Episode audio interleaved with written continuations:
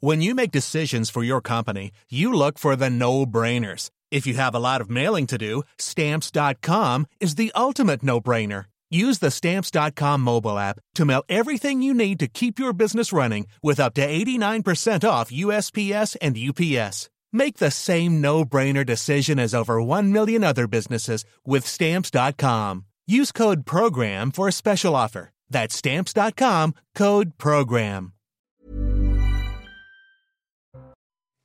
Bonsoir à tous et très heureux de vous retrouver. Il est 19h. Bienvenue dans Ça se dispute, votre rendez-vous du week-end avec bien évidemment Julien Drey. Bonsoir Julien. Bonsoir Olivier. En face de vous ce soir, Geoffroy Lejeune, directeur de la rédaction de Valeurs Actuelles, en pleine forme ce soir. Geoffroy, surtout que la France a gagné hier contre l'Angleterre. Je suis fan de rugby. Mais oui, mais après l'Irlande a battu l'Écosse, donc on ne pourra pas. Voilà. C'est ça, c'était le... mauvaise nouvelle la mauvaise nouvelle de l'après-midi. Allez, place au débat dans un instant, mais tout de suite, Mathieu Devez avec le rappel des titres. C'est à vous Mathieu. Les poubelles débordent à Paris. Une partie des éboueurs sont en grève depuis une semaine contre le projet de réforme des retraites. Trois usines d'incinération aux portes de la capitale sont par ailleurs à l'arrêt et 5400 tonnes de déchets restent non ramassées aujourd'hui. Plus d'une semaine après la découverte des corps de Leslie et Kevin, une marche blanche a été organisée cet après-midi à Niort dans les Deux-Sèvres. Environ 300 personnes y ont participé. C'est la famille du jeune homme qui est à l'origine de cette initiative. Le couple a disparu dans la nuit du 25 au 26 novembre à Praek et trois hommes ont été mis en examen, dont deux pour assassinat, enlèvement et séquestration. Des milliers de personnes ont manifesté aujourd'hui en Grèce. Ils étaient notamment 12 000 à Athènes à la suite de l'accident de train le plus meurtrier qu'ait connu le pays. Le 28 février, 57 personnes sont mortes après la collision entre deux trains à Tampé et quatre responsables de chemin de fer sont poursuivis alors que l'accident a mis en lumière les problèmes chroniques du réseau ferroviaire du pays. Merci Mathieu Mathieu Deves qu'on retrouvera à 19h30. Le Sénat, messieurs, a donc adopté hier soir, peu avant minuit, le texte avec euh, un recul de l'âge de départ à la retraite à 64 ans. S'ouvre désormais une semaine eh bien, à haut risque pour l'exécutif, alors que le projet de loi, on l'a vu, hein, est très contesté euh, dans la, dans la rue. Olivier Véran, le porte-parole du gouvernement, s'est exprimé il y a quelques minutes après une réunion des ministres concernés par la réforme. On va écouter Olivier Véran. Pour lui, le gouvernement a su créer les conditions d'un accord. Écoutez. Nous avons su créer les conditions d'un accord avec euh, la majorité au Sénat, avec une méthode éprouvée depuis plusieurs mois, d'abord à l'écoute des forces politiques de notre pays, à l'écoute des syndicats, évidemment toujours à l'écoute des Français. Nous ne voulons pas de 49-3. Nous souhaitons transformer notre majorité relative en majorité absolue sur le texte des retraites et nous nous sommes donné les moyens de le faire alors on va évoquer dans un instant les scénarios possibles pour la suite, mais on entendait, je le disais, la, colère des Français dans la rue depuis euh, plusieurs jours. Laurent Berger parle d'un bras d'honneur du gouvernement au syndicat. Le gouvernement l'entendait hein, par la voix d'Olivier Véran, Geoffroy Lejeune, eh bien finalement met en avant un processus démocratique où tout le monde euh, a été euh, entendu et l'utilisation de moyens aussi prévus dans la Constitution. Alors, un bras d'honneur ou au contraire la victoire de la démocratie? Pour moi, c'est un, pour moi, c'est un drame. Euh, bon, déjà, j'ai, j'ai, je m'habitue pas à ce niveau de, d'autosatisfaction quand j'entends Olivier Véran à chaque fois. Mais au-delà de ça, c'est un drame qui s'est joué en trois actes. C'est-à-dire que je pense depuis le début du premier quinquennat d'Emmanuel Macron, euh, je parle de ce qui se passe au Parlement.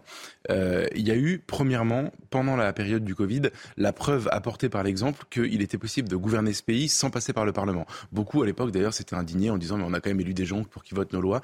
Et euh, Emmanuel Macron avait inventé le Conseil de défense. Il décidait en gros seul dans un Cénacle à huis clos sont tellement référés euh, de ces décisions. Et le pays a été gouverné comme ça. les différentes décisions sur le confinement, pas confinement, etc., les mesures sanitaires étaient décidées puis annoncées, euh, sans passer spécialement devant le Parlement, ou alors de manière anecdotique. Ça, je pense que ça abîme profondément le rapport qu'on peut avoir à notre Parlement. Deuxième étape du drame pour moi, c'est le moment où les Français, ayant intégré cette donnée, euh, ne se sont pas déplacés aux élections législatives euh, faisons accoucher d'un Parlement qui, premièrement, est un des parlements les plus instables depuis le début de la Ve République, euh, au point de rappeler même, les parlements de la Quatrième et de la Troisième qui avaient emporté les républiques précédentes, euh, et, ensuite euh, un Parlement qui n'est pas très légitime. Je dis pas très légitime parce qu'il est évidemment légitime, il n'y a pas, d'autre légitimité que ça, mais il est attaqué dans sa, légitimité. Et la troisième étape du drame, c'est maintenant, c'est une réforme très impopulaire dans le pays, contestée dans la rue, parfois même de manière violente, mais quand même essentiellement de manière pacifique qui va passer grâce à un artifice ou à un, jeu parlementaire, euh, certes très subtil, mais qui en fait ne dupe personne. C'est euh, contre la volonté des gens euh, on va faire voter une loi parce que une petite partie de, alors tout ça est parfaitement légal, tout ça est parfaitement démocratique, hein, euh, selon les règles qu'on s'est fixées. Mais je pense donc que plutôt que d'emporter l'assentiment, ça va emporter la légitimité du Parlement de manière définitive. Et, on est tous les deux attachés au Parlement avec Julien. Je pense que c'est dramatique. Donc ça se dispute pas sur cette question ce soir, Julien Drey. Vous êtes d'accord avec Geoffroy Lejeune? Non, ce qui est légal n'est pas forcément démocratique. que le mot démocratie, c'est l'expression du peuple, c'est le respect du peuple. C'est pas vrai que dans cette affaire-là, le peuple va être respecté. Euh, loin de là. Euh, donc c'est légal, oui, mais c'est pas démocratique. Voilà. Euh, on a joué de tous les artifices de la procédure parlementaire, pas de manière très prestigieuse ni brillante. Je regrette d'ailleurs que le président du Sénat, qui se veut normalement une conscience sage, ait accepté de jouer ce rôle, et se soit sali en jouant ce rôle. Voilà, je le dis comme je le pense. et, surtout, on va voir, parce que là, vous on va voir effectivement euh, d'intenses négociations. Enfin, c'est des négociations, c'est des trucs de marchand de tapis. Hein. Hmm. Je te donne ça, tu me donnes ça, on va essayer de faire. On est loin du principe de la, du droit à la retraite euh, garanti par la Constitution. Intéressant ce que vient de dire Julien Drey, Geoffroy Lejeune. Euh, les sénateurs LR, ils se sont salis, selon vous, dans ce dossier de la réforme des retraites? Je, pour une fois, je vais euh, aller moins loin que, que Julien. Normalement, c'est lui qui modère mes propos. Euh, comment dire? Ils sont d'accord avec le texte. Ils iraient même plus loin s'ils avaient les manettes. Donc, euh, donc je pense pas qu'ils se soient salis. En revanche, euh, je ne comprends pas leur intérêt. Moi, je suis très dubitatif sur la stratégie de la droite depuis le début, euh, parce que oui, ils ont défendu la retraite à 65 ans, mais leur programme, leur programme au pluriel présidentiel de Valérie Pécresse, François Fillon, même Nicolas Sarkozy quand il était au pouvoir, euh, n'était pas, n'était pas sur, c'était pas cette réforme-là. C'était, c'était, c'était des réformes, des mesures d'âge, mais une politique beaucoup plus globale qui, en, qui, enfin, il y avait la volonté de réduire la dépense publique, il y avait la volonté de faire une politique nataliste, etc., etc.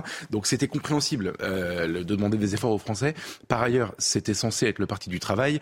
Donc, quand vous faisiez en sorte que euh, on baisse les charges des entreprises, que euh, on, le fameux travailler plus pour gagner plus de 2007, mm. quand il y avait cette volonté d'aller dans ce sens-là sur le, plan euh, de la politique économique, on pouvait comprendre que ça s'accompagne d'une d'une volonté de, de, de, faire travailler plus les, les Français.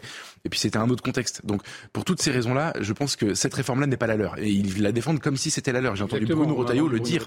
Mais bien sûr, il l'a dit aujourd'hui sur CNews et Europe 1. Et je pense qu'il n'a pas raison. Euh, et ensuite, si on prend le, simple aspect stratégique, parce que c'est aussi de la stratégie de leur part, ils disent, quasiment tous, tous ceux qui soutiennent la réforme, ils disent, euh, on est un parti de gouvernement, notre crédibilité, c'est de voter ce type de texte, euh, donc on va le faire. Je suis pas, je suis pas d'accord avec ça. Je pense pas que ce soit leur intérêt. Il y a déjà plus d'un de, un sympathisant, les Républicains sur deux, 54% selon le dernier sondage qu'on a eu sur le sujet, qui est opposé à la réforme. Donc ils sont même en train de perdre le peu d'électeurs qui leur reste, enfin une partie du peu d'électeurs qui leur reste, premièrement. Et, et deuxièmement, le, selon moi, le vrai enjeu pour la droite, c'est pas de, réussir à, recoller, à arrimer les gens de la droite du macronisme dans la perspective de la présidentielle de 2027, ou de parler à une haute bourgeoisie ou une, des classes sociales CSP+, euh, plutôt aisées, à l'aise dans la mondialisation, etc., c'est de retrouver le peuple. Et d'ailleurs, c'est l'enjeu de toutes les formations politiques en théorie. Et c'est pas en faisant euh, de comment dire la, béquille de la, majorité de la Macronie sur ce texte qu'ils vont y arriver, je pense. Parce que Marion Maréchal, effectivement, je viendrai parle de grand remplacer la droite de compromission par une vraie droite de conviction c'est dans un interview euh, au point. C'est pas elle qui me sert de référence pour mes analyses politiques. Non, mais en, tout cas, est-ce que le centre droit, les LR, est-ce qu'ils ne, ne, répondent plus aux, électeurs de droite? Je devrais vous poser la question après Geoffroy, mais on, va écouter Julien d'abord. Non, mais euh, bon, je suis pas un spécialiste de, des subtilités internes à la droite, surtout en ce moment, pour être honnête, parce que c'est vrai que c'est illisible ce qu'ils sont en train de faire. Ou alors, plus exactement, c'est très lisible. C'est qu'il y a une partie de la droite qui a décidé aujourd'hui de rallier Emmanuel Macron. Et qui a scellé un accord, parce que c'est ça qui est en train de se passer. Ce qui veut dire que pour tous les ministres issus de la gauche, qu'ils ne viennent plus nous rappeler leur passé. Parce qu'eux aussi, ils ont sali leur passé. Vous voyez, ce soir, je suis un peu brutal, mais hmm. quand on s'appelle M. Olivier Dussopt et qu'on a fait passer une réforme de cette nature-là, qu'on laisse la gauche tranquille. Qu'il aille se regarder dans la glace, savoir s'il est en, en phase avec sa conscience. Moi, j'ai connu un jeune qui était combattant, qui était de gauche, qui euh, sur les bancs de l'Assemblée nationale était plutôt quelqu'un de brillant. Là, franchement, c'est triste de finir comme ça. La colère de Julien Drey vis-à-vis euh, des anciens du Parti socialiste qui ont relié la Macronie. Est-ce que ce soir, la conclusion, c'est que les LR sont en train de, rejoindre la Macronie et qu'effectivement, Marion Maréchal, quand elle, elle, parle de grand remplacement de la, droite, euh, cette droite non pas de, compromission mais de, mais de conviction, est-ce que c'est ça l'avenir de la droite selon vous aujourd'hui la, la, seule différence, c'est que euh, Marion Maréchal appartient au parti d'Éric Zemmour qui lui-même soutient cette réforme et qui dit que c'est la sienne aussi. C'est la petite euh, nuance amusante. ce qui est drôle avec Julien, c'est qu'on est pareil en réalité. lui est une figure du Parti socialiste historique, évidemment, une figure historique et une figure du Parti socialiste historique, les deux fonctionnent. Et moi, je viens de la droite de type UMP, des, années Sarkozy, etc. C'était ça mon, mon ancrage politique à l'origine. Et en fait, ces deux familles politiques n'existent plus en réalité elle n'existe plus. Le PS a été euh, aspiré d'un côté tous les, les, les, alors ça fait beaucoup de peine à Julien quand je dis ça, mais c'est la vérité malheureusement. Euh, les, tous les, modérés, les libéraux, en fait les strauss-caniens de l'époque sont devenus macronistes euh, et les plus radicaux, les plus euh, les, plus radicaux, c'est pas une insulte dans ma bouche, hein, mmh. les plus à gauche ont trouvé un accord électoral avec Mélenchon pour garder leur poste et je les comprends. Je pense que stratégiquement ils avaient raison. La droite, il s'est passé à droite, il s'est passé la même chose. Il y a ceux qui sont partis gouverner avec Macron, Darmanin, Le Maire et compagnie, mmh. qui n'étaient pas les plus les, les, plus énervés, et puis il y a tous ceux qui sont qui sont de droite et qui se, sont aujourd'hui complètement perdus et qui en plus n'auraient pas un avenir radieux au Rassemblement national. Ils seraient en gros dans la même situation que les, socialistes qui ont rallié Mélenchon. Donc il s'est passé quelque chose. Il y a eu un chaos, il y a eu un, big bang politique en réalité en 2017 dont les secousses continuent d'emporter euh, de, des îlots, etc. Euh, et, et, reconstruire quelque chose au milieu de tout ça maintenant, ça me paraît euh, très très compliqué. On va parler du Parti socialiste. Je, je, suis, je suis quand même étonné de voir que euh, des gens qui ont été de gauche acceptent de cautionner cette réforme. Ont été, hein. Il y a toujours eu des traîtres en politique, c'est normal. J'emploie pas ce terme-là parce que bon. Vous dites ils sont salis. Euh... oui, salis. voilà. Responsable. non, non, non, pas jusque là. Salis, oui, parce que ça a un sens. Bon, en France, peu importe, pas grave. Euh, mais je vous fais remarquer que dans le même temps, il y a un gouvernement de gauche en Espagne qui va faire une réforme des retraites qui euh, sera à l'inverse de ce qu'est en train de faire la France. C'est-à-dire qui va sauver son système en mettant en place euh, une taxe sur les, grands revenus financiers et qui, euh, euh, voilà, voilà, il y a, y a deux chemins possibles. Donc on ne viendra pas me dire bientôt, il y a que tout le monde est pareil, c'est pas vrai la gauche et la droite, là, sur cette affaire-là, on en voit la différence. Alors peut-être un mot de, avant de, passer à cette question euh, des déchets euh, dans, les, dans les rues parisiennes, euh, sur la suite, sur les, scénarios possibles. Puisque pour la Première ministre, ce vote au Sénat, je la cite, hein, est une étape importante qui a été franchie avec un vote large du texte de la réforme des retraites au Sénat. Je suis sûr qu'il existe une majorité au Parlement pour voter ce texte. On le rappelle, le texte sera présenté jeudi à l'Assemblée nationale. Pour la chef de l'exécutif, Olivier Véran l'a répété tout à l'heure, Geoffroy Lejeune, pas de 49-3 en perspective. Ça sera le cas, selon vous? Honnêtement, je ne sais pas. Et de toute façon, que ce soit le cas ou pas, la pièce est ça déjà. change rien. Le match est, fini, c'est plié. Sur le vote de la réforme, j'en sais rien, mais ce que je veux dire, c'est sur, ce que, à mon avis, sur ce qui va en rester, la pièce est écrite. Et je pense que on retiendra. J'essaie toujours de me demander comment on, relira cette, cette séquence dans 10-15 ans. Je pense que ce sera euh, lu, analysé comme euh, comme le, le, le, dernier ou un des, des derniers coups de massue euh, portés sur la, la tête du Français qui travaille et qui est asphyxié d'impôts et qui n'a pas de perspective et qui n'en peut plus. C'est après les gilets jaunes, euh, il y aura eu cet épisode-là. Je pense qu'il restera comme ça parce que c'est une réforme. Euh, si vous voulez, euh, moi je suis en plus pas un énervé de cette réforme. Je, la je la juge jamais tragique, horrible, etc. Comme j'entends parfois les syndicats le dire. En revanche, ce que je trouve vraiment sidérant, c'est qu'elle elle, elle, elle frappe les gens qui travaillent, qui sont déjà mis à contribution beaucoup plus qu'ils ne le peuvent euh, dans notre pays, sans toucher ceux qui ne travaillent pas et sans toucher ceux qui sont déjà à la retraite. Et, je pense que ça, c'est, ce sera peut-être la foi de trop. Je ne sais pas comment ça terminera, mais à mon avis, c'est ça qu'on retiendra de cette histoire. Justement, on a vu une baisse de mobilisation. on va vers une radicalisation après. C'est Le pied de nez qui est, qui quand même. Moi, je, ne suis pas tellement pour l'exemplarité, mais quand même faire travailler les gens qui étaient en première ligne, les gens modestes, deux ans de plus, parce que c'est eux qui vont être les plus concernés. Mm-hmm. Les gens qui ont des, métiers difficiles, donc pas, nous, on n'a pas des métiers qui sont pénibles, on aime ça, on se lève le matin, on est mm. content. Eux, c'est une, c'est une charge. Voilà, les faire travailler deux ans de plus. Après, avoir, les avoir vanté leur qualité, avoir dit qu'ils étaient formidables, que la société ne tenait qu'à eux. Et en même temps, parce que c'est quand même, vous voyez, je, ne pas toucher au régime des retraites des sénateurs, ne pas toucher au régime de retraite des sénateurs, qui est un régime hyper favorable. Symboliquement, c'est un, bras Excusez-moi, excusez-moi, c'est en ce sens-là que je suis en colère. Parce qu'au moins qu'on donne l'exemple quand on est en haut. Symboliquement, c'est un, bras d'honneur, selon vous, Geoffroy Lejeune? C'est, ça veut dire que quelque, vous savez, vous connaissez les dictons, le poisson pourri par la tête. Honnêtement, c'est, c'est, il y, a eu des amendements, notamment euh, le, un député euh, LR du Nord que je connais bien, Pierre-Henri Dumont, a déposé un amendement euh, au début de l'examen à l'Assemblée du texte pour supprimer justement le régime social des sénateurs. Alors il s'est mis à dos tous les sénateurs, y compris de sa, de son parti. C'est incroyable, c'est incroyable qu'il ne voit pas le problème en fait. C'est, c'est ce, ce, niveau de déconnexion, cette façon de demander des efforts aux gens sans être capable de, de se les appliquer. moi, je suis pas du tout en plus anti-privilège. Je considère qu'il y a des privilèges qui sont parfaitement euh, mérités. Mmh. Euh, je, je suis pas pour que tout le monde, que pour un nivellement. Je suis pas du tout. C'est pas du tout mon propos. Mais là, en l'espèce, il y a un moment, un moment politique particulier. On vient d'avoir une élection présidentielle qui, je pense, en fait, parce qu'elle ne s'est pas déroulée, laisse des traces. Il y a un désarroi immense, une colère dans le pays qu'on peut, qu'on ne peut pas ignorer. Et, et, donc, dans ce moment-là, choisir de faire cette réforme et en plus pour les sénateurs de la voter euh, sans avoir, euh, sans s'être penchés sur leur propre sort, euh, qui est un avantage, c'est très, c'est, très, très, très désarmant. Mais moi, je, je suis pas non plus pour dévaluer la fonction. Je sais qu'il y, a, il y a des choses qui sont nécessaires, etc. Dans les rémunérations, je suis pas pour le nivellement par le bas, etc. Mais je trouve que franchement, dans, le, dans la symbolique de ce que ça veut dire pour les gens qui sont là aujourd'hui confrontés à cette réforme, ça, ça va être terrible. Et je pense d'ailleurs que chaque sénateur qui aura voté cette réforme, vous savez, il y a quelques mois, il y a des élections sénatoriales. Hmm. Les grands électeurs, certes, ce sont des gens qui font de la politique. Mais en tous les cas, moi j'espère que beaucoup de candidats au sénatorial rappelleront à chaque sénateur qui a voté cette réforme ce qu'il en est. Alors en attendant, les grèves, elles, se poursuivent, notamment euh, celle des éboueurs à Paris, hein, et un mouvement d'ailleurs très suivi.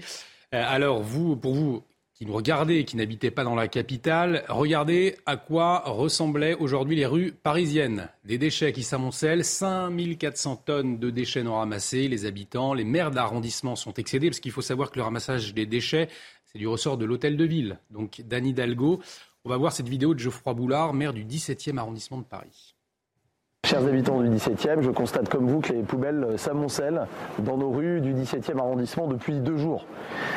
J'ai proposé à la maire de Paris de recourir à des sociétés prestataires pour libérer nos rues le temps que la situation revienne à la normale. J'attends euh, sa réponse et j'espère qu'elle sera au rendez-vous puisqu'elle euh, dit partout que les maires d'arrondissement ont le pouvoir en matière de propreté. Eh bien, j'espère qu'elle respectera cet engagement de la territorialisation et euh, de faire confiance aux maires d'arrondissement pour améliorer la qualité de vie dans les quartiers. Du coup, Geoffroy Lejeune, cette situation qui va devenir problématique, notamment euh, d'un point de vue euh, sanitaire. Euh, elle est due à quoi? C'est la faute de l'inaction d'Anne Hidalgo, c'est de son ressort aujourd'hui de faire quelque chose pour les, habitants, pour les commerçants de la, ville de Paris? D'autres disent, bah non, c'est la, faute de la réforme du gouvernement, puisque ce sont les, éboueurs qui se mettent en grève contre le gouvernement. Quel est votre regard? Bah, en fait, il y a un blocage idéologique quelque part quand même quand on commence à refuser de faire appel à une société privée pour, enfin, pour, euh, pour, euh, enfin, pour débarrasser les poubelles euh, parce que on ne veut pas euh, mais c'est vraiment, c'est vraiment du pur gauchisme là pour le coup. Euh, on ne veut pas faire le travail de gens qui sont en grève pour s'opposer à une réforme parce que elle juge la grève légitime, etc. Euh, on est même, c'est le, point ultime de, de l'idéologie. Et, Anne Hidalgo en fait est coutumière du fait, c'est assez, assez impressionnant. moi, je, je, vois dans ces images qui, qui, me font de la peine en réalité, même si ça n'a rien à voir, une autre image de tiers-mondisation de la France. C'est-à-dire que euh, je me souviens quand j'étais jeune, on voyait les reportages euh, à la télévision sur Naples, la ville dont les poubelles n'étaient pas ramassées, et euh, la ville sale, etc. Et aujourd'hui, maintenant, c'est chez nous, donc c'est en bas de chez nous, et, c'est une image de plus. Vous savez, on vit maintenant avec la, possibilité, par exemple, de coupure de courant, la possibilité de, on appelle ça des délestages, mais ça reste des coupures de courant, la possibilité peut-être d'une pénurie d'eau, la possibilité de, enfin beaucoup de choses qu'on n'avait pas imaginé vivre quand on était plus jeune. Euh, et, maintenant, il y a les ordures non ramassées. C'est bon, ça complète la carte postale. D'abord, il faut partir d'une réalité. La réforme des retraites touche particulièrement les éboueurs qui vont être obligés de travailler deux ans de plus. Hmm. Ils devaient partir à la retraite à 57 ans, ils vont partir maintenant, visiblement, vraisemblablement à 50 ans et plus. Donc c'est pas rien, surtout que le métier des boueurs, c'est quand même pas un métier facile. Et euh, bon, euh, il faut le faire, il faut qu'il y ait des gens qui le fassent, euh, mais c'est pas quand même le métier le plus facile, le plus hmm. agréable parfois. Bon, ça c'est la première chose. Donc on n'est pas là dans des privilégiés ou dans des privilèges, etc. Premier aspect des choses. Sans remettre en cause la, grève des éboueurs, c'est ça, évidemment. J'y arrive. deuxième chose, il y a des sociétés privées. Vous savez, Paris, c'est deux choses. Il y a des régimes, il y a des régimes municipaux, mais il y a aussi des sociétés privées qui ramassent les ordures. Donc il y a un mixte qui existe. Je pense qu'il faut que les éboueurs réfléchissent, mais ça, ils vont être certainement interpellés là-dessus, parce que c'est vrai que l'amoncellement, à un moment donné, va produire des, nuisances extrêmement désagréables, et pas forcément pour ceux qui, euh, auxquels ils s'en prennent, voilà, euh, parce que ça va attirer euh, évidemment euh, les comment comment ils appellent ça déjà? Les surmulots. Les surmulots.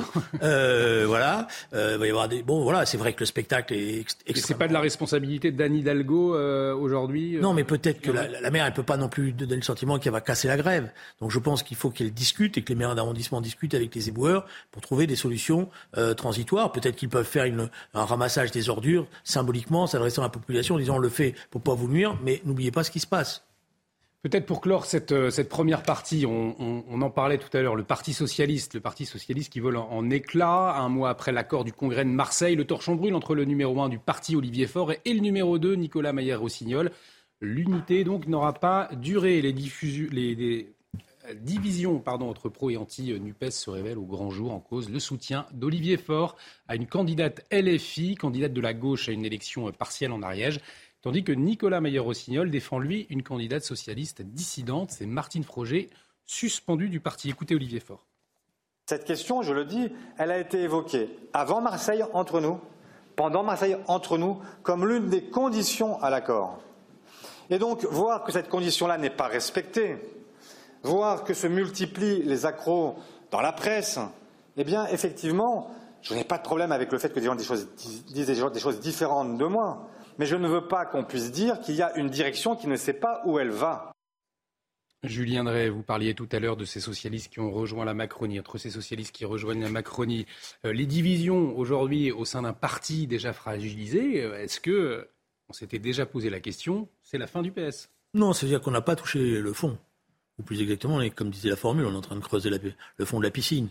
Je pense que le Parti socialiste euh, ne se remettra pas tel qu'il est aujourd'hui du choix qu'il a fait de manière, euh, je dirais, euh, précipitée au moment des présidentielles. Euh, voilà, à la fois parce que je vous fais remarquer qu'il n'a toujours pas tiré le bilan du score qu'il a fait. Alors la première chose qu'on fait, c'est quand on, prend, on fait 2%, on a la lucidité de tirer le bilan et d'ouvrir toutes les portes et les fenêtres pour tirer ce bilan. quasiment un an après, on ne sait toujours pas comment le Parti socialiste analyse le résultat des 2%. Premier aspect des choses. Deuxième aspect des choses, parce qu'il a bricolé un accord avec la France insoumise et il l'a mal bricolé. Euh, donc euh, la question qui est posée, c'est évidemment maintenant qu'il va falloir certainement que cette crise se dénoue pour permettre la renaissance d'une force euh, socialiste, républicaine. Bon, alors chacun essaye, tâtonne. Je n'ai pas encore forcément la formule, mais je pense que le besoin existe. Vous voyez la renaissance d'une force socialiste, vous l'observez, c'est quelque chose d'envisageable, ça, Geoffroy Lejeune? J'aimerais vous dire que non, mais on n'est jamais trop prudent.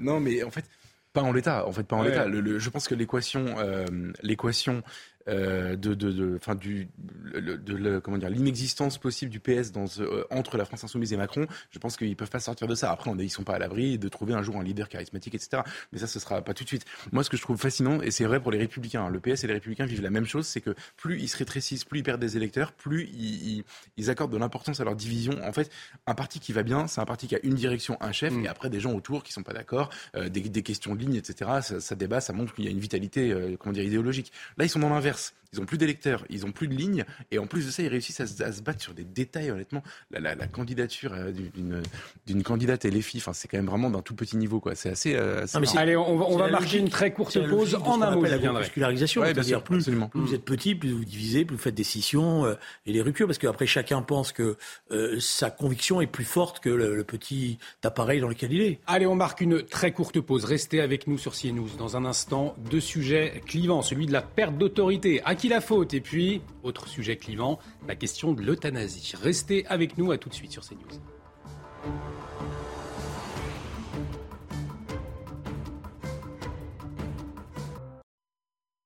De retour sur le plateau de Ça dispute, bienvenue si vous nous rejoignez toujours avec Julien Drey, Geoffroy Lejeune. Dans un instant, on va parler de perte d'autorité dans notre société. À qui la faute? Mais tout de suite, le rappel des titres avec Mathieu Devez.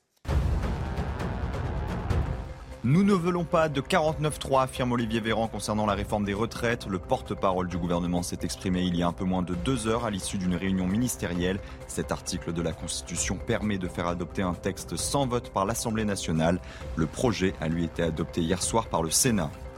Les prix continuent de grimper en France. L'inflation a atteint 6,2% le mois dernier. Et selon un sondage IFOP pour le journal du dimanche, 76% des Français pensent que cette hausse des prix va durer et s'inscrire dans le temps. 24% estiment qu'elle n'est que conjoncturelle et temporaire. Enfin, 90% des personnes interrogées pensent que le sujet doit être la priorité de l'État. La 95e cérémonie des Oscars aura lieu cette nuit, un an après la gifle donnée par Will Smith à Chris Rock, une cérémonie orchestrée par Jimmy Kimmel. Cette année, les champions du box-office ont fait le plein de nominations, 4 pour Avatar, 5 pour Black Panther et 6 pour Top Gun Maverick. Une cérémonie diffusée bien sûr en direct et en exclusivité sur Canal+, et MyCanal à partir de 2h du matin. Merci mon cher Mathieu. Prochain point sur l'actualité, ce sera à 20h. On va parler d'autorité à présent, puisque selon un dernier sondage, eh bien, toutes les couleurs politiques sont d'accord sur un constat. Il y a en France une perte d'autorité, une notion euh, qui se perd donc, constat partagé par 85% de Français selon un sondage paru jeudi. On va écouter euh, justement ces Français que nous avons interrogés. Le respect se perd énormément et euh, il n'y a plus d'autorité. On a l'impression justement que la police n'a pas trop de pouvoir de tout ce qui se passe, voilà. Nous, on avait le respect du maître d'école, euh, de la police, euh, voilà. Que maintenant, il n'y a plus rien, hein, donc ça se perd, ça. Est-ce que, Julien Drey, on récolte finalement les résultats du fameux Il est interdit d'interdire que la gauche brandissait en mai 68 Est-ce qu'aujourd'hui, euh, près de, 40 ans euh, après, bah, c'est le revers de la médaille finalement. je veux bien qu'on aille. Pourquoi on va pas On va racine, on essaye d'aller oui, mais là, c'est les racines. là, c'est vous allez au centre de la terre bientôt. Ah mais moi je vais faire pire. Il est pas très Julien. Euh, non, je pense qu'on a on a on a une société qui a beaucoup évolué dans dans, dans ses structures, voilà. et effectivement avec des, des, des institutions qui sont en crise et qui ont perdu le respect qu'elles dégageaient auparavant. Je pense que l'institution scolaire, c'est inimaginable ce qui est en train de se passer. Et, s'il n'y a pas une révolution rapide, je pense qu'on va vraiment avoir un système qui va, qui va mourir de sa, de sa mort traditionnelle. Ça sera une forme de garderie. Puis les gens qui ont un peu de sous, ils mettront leurs enfants dans le privé. Quoi. Voilà, je pense pour la police, on, sait les problèmes qu'il y a derrière, pour la justice. Donc il y a, y a, moi je veux bien qu'on essaye de me dire c'est la faute de, de, de, mai 68, mais d'après moi c'est un peu court comme euh, réflexion. Un peu court, comme, un, peu court comme réflexion, parce qu'on est tous d'accord sur ce, sur, ce, sur ce constat, Geoffroy Lejeune qui est intéressant, c'est de comprendre pourquoi, d'où ça vient. Oui, oui alors bien sûr, on est d'accord sur le constat. Euh, moi, je pense que c'est parfaitement logique ce qui est en train de se passer et que, euh, c'était une lente évolution, mais qui, est parfaitement cohérente. Euh, moi, je ne vais pas remonter à mai 68, je vais remonter aux Lumières. Voilà, comme ça, au moins, je préviens que je vais creuser très, très, très profondément. Euh, je, vous explique pourquoi. Pour moi, mai 68, ça, ça n'est qu'une petite secousse euh, de plus qui allait dans le même sens. Ce qui se passe au moment des Lumières est fondamental dans pour notre société. C'est le moment où on, rompt avec la, notion de, euh, de, de, de, destin commun, de nation, de, quelque chose qui nous dépasse et qui est plus grand que nous, pour faire régner l'individu. C'est l'individualisme qui est né des Lumières. Et ça a tout un tas de conséquences. On se met, je vais évidemment schématiser puisqu'on a 5 minutes, mais mm. euh, on se met à ce moment-là dans un logiciel qui conduit à ce qu'on ce que, ce qu'on vit aujourd'hui, qui est euh, je suis, moi, euh, libre de tout. Je, je, tant que je fais pas de mal aux autres, je suis libre de faire ce que je veux.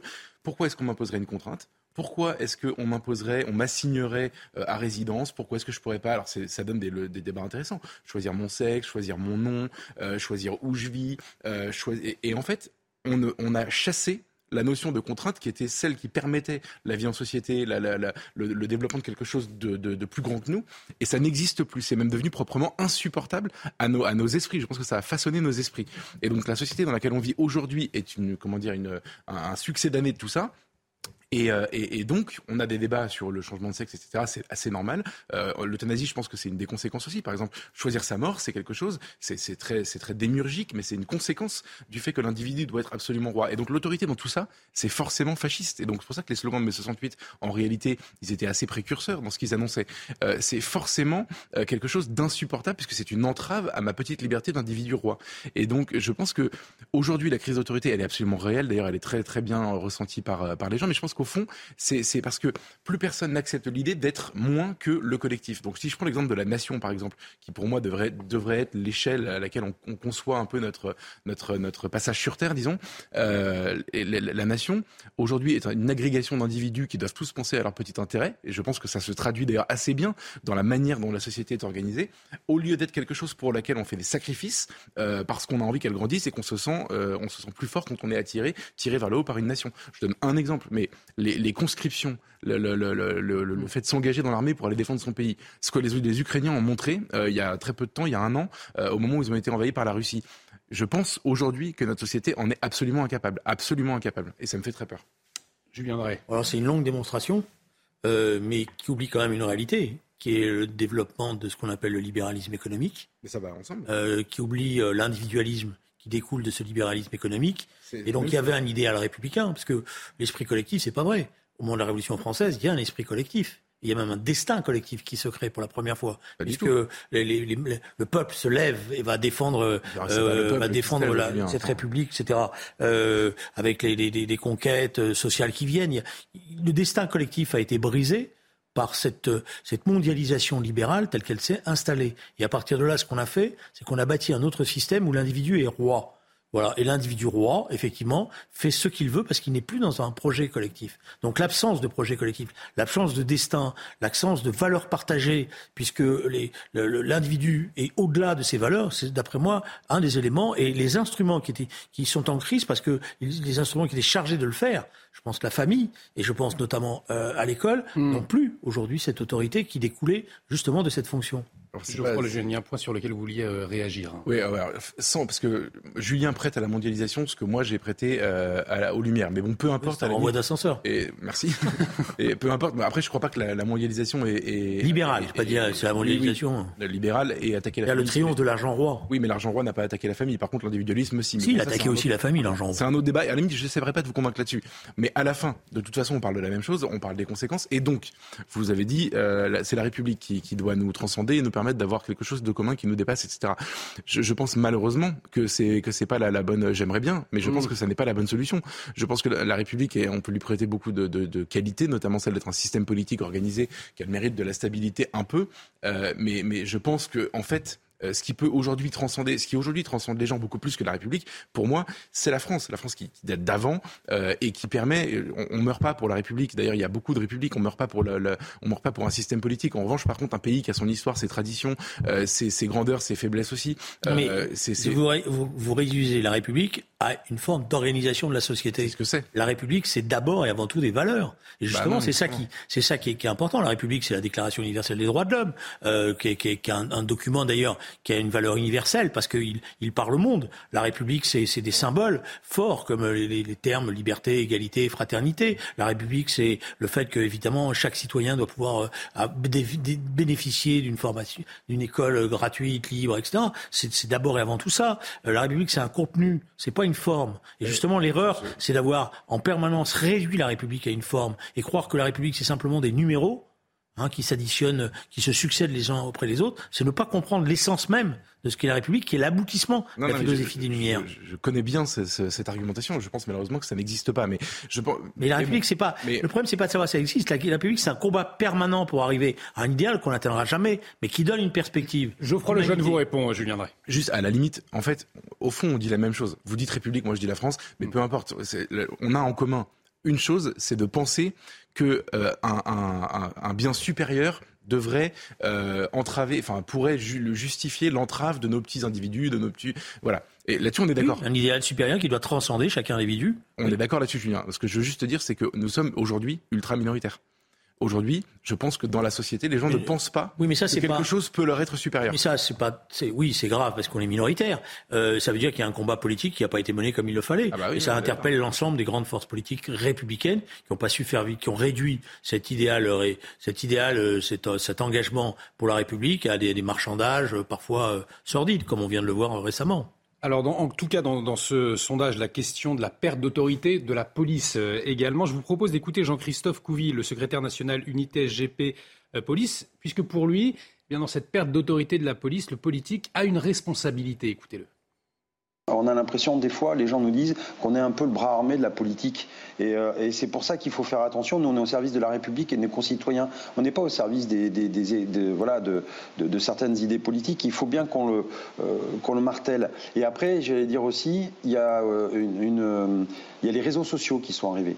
Et euh, on a aujourd'hui euh, des influenceurs politiques qui minent tous les jours euh, les, missions de la police, qui, sont dans une espèce d'offensive de, qui contre la police, contre cette autorité. Et on voit que les jeunes sont réceptifs à ces messages négatifs. Alors une perte d'autorité notamment de la police, euh, Geoffroy Lejeune, d'un côté parce que certains politiques euh, considèrent la police comme leur bras armé, ou alors de l'autre certains euh, politiques tirent sur la police, notamment via les réseaux sociaux.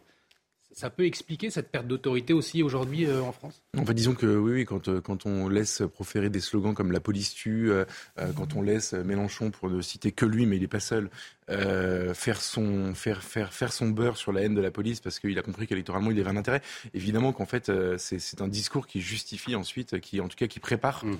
Des violences qui prépare des violences contre la police. Euh, au-delà de ça, moi, ce qui me, ce qui, ce qui me, en fait, ce qui m'inquiète, c'est le, le, le, terrain qui a été perdu sur le plan du combat, euh, du combat intellectuel, je veux dire, pour parler de la police. Il a commencé son propos en disant que euh, les gens les voient comme le bras armé du pouvoir politique. Mmh. Et c'est vrai. Je pense que beaucoup de gens pensent ça, alors que ça n'est pas du tout, du tout, du tout le cas de la politique. Alors, de la police, pardon. Elle obéit à des, à des ordres donnés par des politiques. Ça, c'est une, une, réalité. mais ça n'est pas à ça qu'elle sert. et ensuite, je, je pense que finalement, c'est une extrêmement méconnue des Français. Je, constate que euh, la propagande invraisemblable euh, du cinéma français, des artistes, des politiques de gauche, etc., fonctionne très très bien. Et aujourd'hui, il y a une forme de peur de la police, comme si c'était des cow-boys euh, absolument hors de contrôle. La vérité de, ce qu'est un policier aujourd'hui, quelqu'un de mal payé, qui fait des heures supplémentaires, qui lui sont jamais versées, qui travaille dans des conditions déplorables, avec des procédures de plus en plus compliquées, tout ça sous la menace de racailles ou insulté par des politiques, c'est ce qu'ils vivent vraiment au quotidien. Tout ça en ayant l'impression de vider l'océan à la petite cuillère. Moi, je trouve que ce sont des héros. Et c'est vrai que peu de gens, peu de gens disent ça, et, alors que ça devrait être partagé, ça devrait être une, banalité de le dire. Je viendrai. Il y a plusieurs choses que dans l'interview de votre du secrétaire de la police là, euh, euh, il met en cause quelque chose auquel moi je pense il a raison, dans lequel il a raison, c'est l'apparition des réseaux sociaux, dans la manière dont ça a sapé l'autorité, l'autorité mmh. famille. En tant que parent, vous le voyez bien, voilà, euh, en permanence. Euh, euh, le fait qu'on vous dise mais j'ai lu ça là, tu dis n'importe quoi. Bon, l'émergence qui est récente, par ailleurs, de ces soi-disant influenceurs mmh. qui racontent n'importe quoi et dont la plupart sont, excusez-moi, dont un niveau intellectuel qui est quand même pas piqué des hannetons, comme on dit. ça, c'est un élément et, et c'est un élément très grave parce que c'est la seule manière de pouvoir surmonter ça, c'est l'éducation c'est-à-dire un fonctionnement coordonné entre les familles et l'école pour pouvoir apprendre à se détacher de ces influenceurs qui parfois racontent n'importe quoi. Voilà. Et avec ces, fake news qui montent, qui, qui etc. Donc ça, dans la manière dont ça sape l'autorité, puisque maintenant le doute s'installe sur la vérité.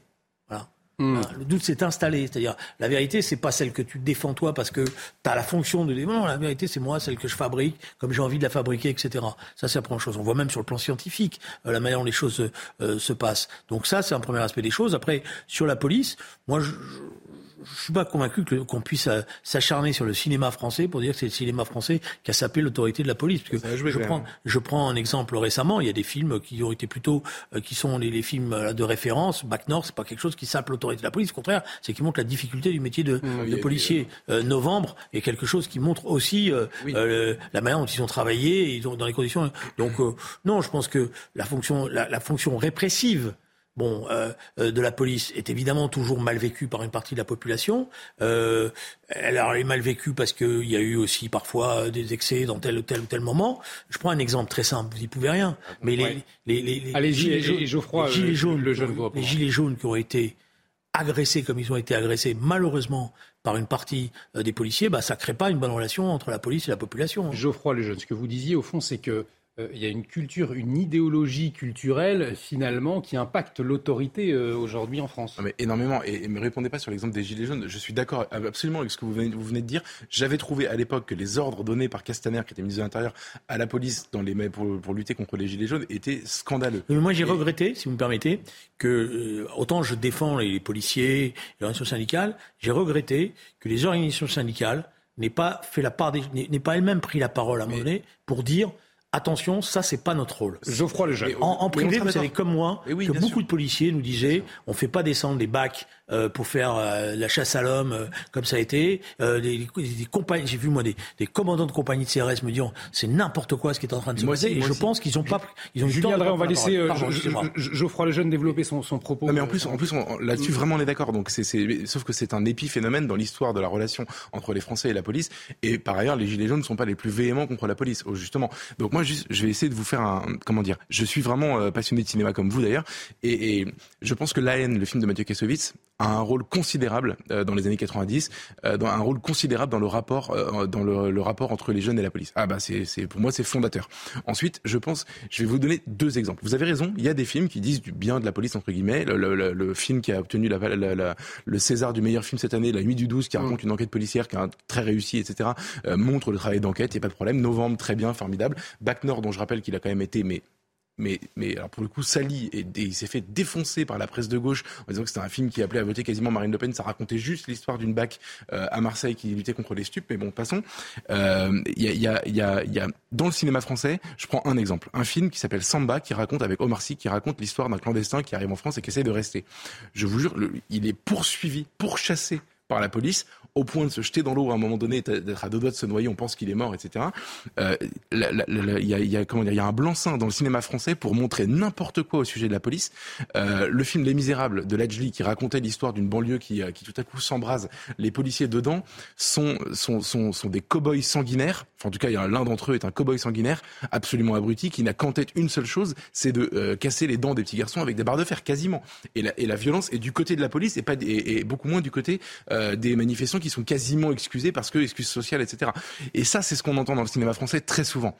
Très souvent. Mais- Et quand on dit l'inverse, quand on fait euh, Bac Nord, euh, quand, euh, quand Cédric Jiménez fait Bac Nord, il se prend des tombereaux d'injures au point de ne pas comprendre lui-même et d'être obligé de préciser à tout le monde qu'il vote pas pour Marine Le Pen. C'est quand même ça le, le bain culturel dans lequel euh, on, avec lequel on habitue les Il y a une responsabilité Je- je- du bain je- culturel français, effectivement, pour, euh, Julien Drey. trouver des boucs émissaires à une crise qui est plus grave que simplement le fait que le cinéma français parfois a choisi le voleur contre euh, c'est vieux comme le monde hein. je veux dire euh, je vous rappelle que les jeux de marionnettes c'était déjà le cas euh, bon voilà Euh, je pense par contre que euh, dans la manière dont les choses euh, c'est la détérioration des conditions de travail l'émergence du délinquance euh, de masse euh, l'incapacité à résoudre ce problème de trafic de stupéfiants la, la manière dont il euh, gangrène désormais des États parce que on continue, hein, je veux dire, les choses continuent à s'installer. Euh, vous, voyez ce qui est en train de se... Je, je continue à alerter, mais visiblement personne n'écoute. Ce qui est en train de se passer sur le trafic de la cocaïne est terrible, terrible. Des États européens sont à, deux doigts d'être gangrénés par ça. Bon, évidemment, les policiers là- là-dessus, ils sont les pauvres. Qu'est-ce que vous voulez qu'ils fassent? Il nous reste très peu de temps. Je voulais aborder avec vous euh, la question de l'euthanasie. Il nous reste un peu plus de, de deux minutes. Ça va être un peu juste. Je vous propose de revenir sur cette question. On aura l'occasion de, d'en d'en redébattre hein, euh, dans euh, une prochaine émission. Peut-être euh, votre réaction à cette décision de justice, toujours euh, en lien, qui fait écho à cette question de, perte d'autorité. Euh, ça s'est passé dans, euh, à Poissy. Le, maire Carl Olive, euh, donc, qui avait pris une, décision. euh, euh, eh bien, de, sanctionner, euh, de suspendre certaines aides municipales facultatives aux familles de mineurs troublant l'ordre public. Euh, la justice a décidé, a estimé que les conditions fixées par cette délibération, qui institue une sanction administrative, étaient trop imprécises, donc a annulé cette décision de, de Carl Olive. L'autorité de l'État, est-ce qu'elle est à nouveau dégradée, selon vous? C'est ce qu'a souligné Carl Olive en réaction après cette décision de justice, Geoffroy Lejeune. Je ne sais pas si c'est un problème d'autorité de l'État. Je... Passons sur le fond de la mesure. Moi, je suis évidemment parfaitement d'accord avec ce qu'il avait fait. Je, je pense que c'était une bonne idée. Mais oublions ça, puisqu'on n'a pas beaucoup de temps. Je vais... Moi, ce qui m'a choqué, c'est on a euh, un, un maire élu donc par ses administrés. En plus, Carl Olive est assez apprécié. Il est très bien réélu, etc. Euh, qui prend une décision qui est approuvée par, je crois, 36 voix sur 39 dans son conseil municipal. L'ancien maire, hein, Carl gros, euh, pardon? L'ancien maire. Oui, parce qu'il est député maintenant, excusez-moi. Oui. Et donc, vous avez, on peut dire, euh, le, le- le peuple a voté pour des gens qui eux-mêmes ont voté pour cette mesure, tout va bien. Et c'est la justice qui l'interdit. Et moi, c'est ça qui me choque. C'est, pour ça que je dis que pas forcément un problème d'autorité de l'État, parce que l'État, c'est aussi euh, la justice. Et la justice sanctionne la volonté populaire. Et ça me paraît tellement récurrent et tellement même quasiment permanent que ça finit par devenir un peu choquant. Alors une sanction dans la forme mais pas pour le fond, mais c'est vrai, mais ça reste choquant. Non, c'est pas choquant. Je dirais la, la, justice c'est aussi des procédures, donc euh, c'est ah, les, les, les, les, procédures elles, sont, elles doivent être respectées. Moi je ne connais pas les détails euh, qui ont conduit la justice, donc il va falloir se pencher euh, sur l'argumentation. Voilà, c'est pas la, la décision qui est remise en cause, c'est pas le fond, c'est que la forme qui a été prise visiblement n'est pas la bonne. vous savez si la justice a estimé ça, c'est parce qu'elle pensait aussi que ces décisions risquaient d'être attaquées d'une autre nature et que ça allait se retourner contre peut-être le maire. Vous savez que quand on n'arrive pas à expulser un clandestin, c'est toujours à cause d'une question de forme, c'est toujours la justice qui. Non, non, mais là, il faut regarder, il faut regarder les, détails. Il n'y a pas de détails. C'est, ah, il n'a pas eu son traducteur à la bonne heure. Sa garde à vue a été. Oui, mais ça, c'est une, justice trop procédurière. Ce sera l'objet d'un prochain débat. On arrive euh, au terme de cette émission, une émission à revoir sur notre site www.cnews.fr. Je vous le conseille, sujet très intéressant, débat très intéressant sur cette question de l'autorité. Un grand merci euh, à, tous les deux. Euh, ce soir, merci Julien Drey, merci Geoffroy Lejeune. L'actualité continue sur CNews. Dans un instant, euh, face à Rioufol, avec bien évidemment Yvan Rioufol, une émission orchestrée par Elliot Deval. Jean-François Bronstein, philosophe, émérite de la Sorbonne, sera l'invité d'Yvan Rioufol dans un instant. Restez avec nous sur CNews. Excellente soirée sur notre antenne.